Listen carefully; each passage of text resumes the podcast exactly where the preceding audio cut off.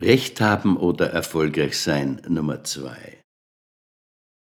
Die Verknüpfung von Ich weiß es besser und Ich bin damit erfolgreich ist einer der unglückseligsten Irrtümer der meisten Intellektuellen.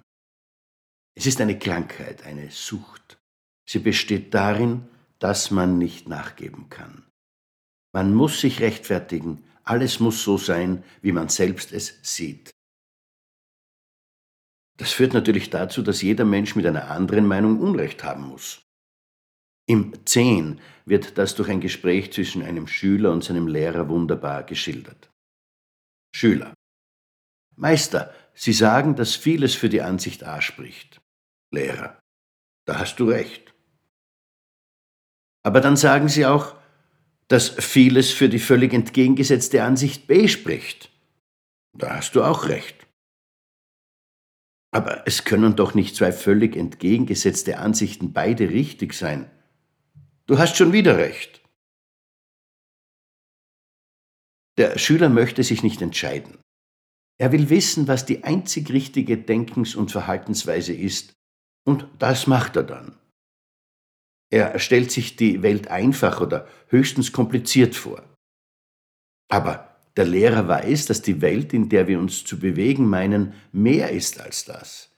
Sie ist komplex. Wir meinen Bescheid zu wissen und dann ereignet sich doch das Unvorhergesehene. Egal ob uns unser aktuelles Leben gut oder schlecht erscheint, schon morgen kann es sich völlig gedreht haben.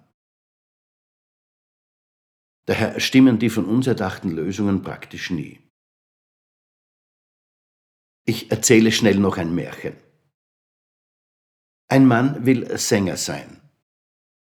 Er ist über 30 Jahre alt und lebt noch zu Hause bei seinen Eltern. Er verdient praktisch kein Geld. Eines Tages wird ihm wieder einmal ein schlecht bezahlter Job angeboten. Er soll einen Werbejingle singen für ein belangloses Produkt. Was soll er tun? Er nimmt den Job an. Danach hat er noch Zeit übrig, bevor er wieder nach Hause zu seinen Eltern geht.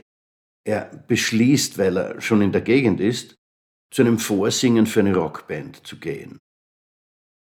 Als er danach wieder weggehen will, weil er ja gar nicht damit rechnet, angenommen zu werden, sagt man ihm, er könne nicht gehen, er sei jetzt der neue Leadsänger. Gleich danach schreibt er den ersten Song für die Gruppe.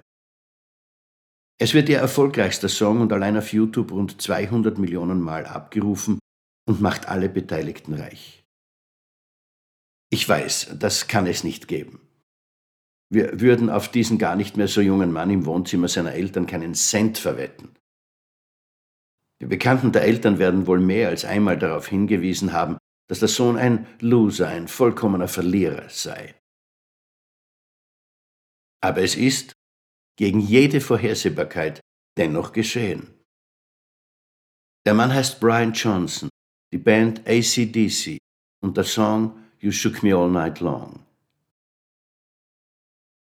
Wir können heute jedes Rededuell gewinnen und am Ende dennoch verlieren. Wieder einmal weise ich darauf hin, wir haben dann am lautesten gegackert und enden am Ende dennoch im Kochtopf.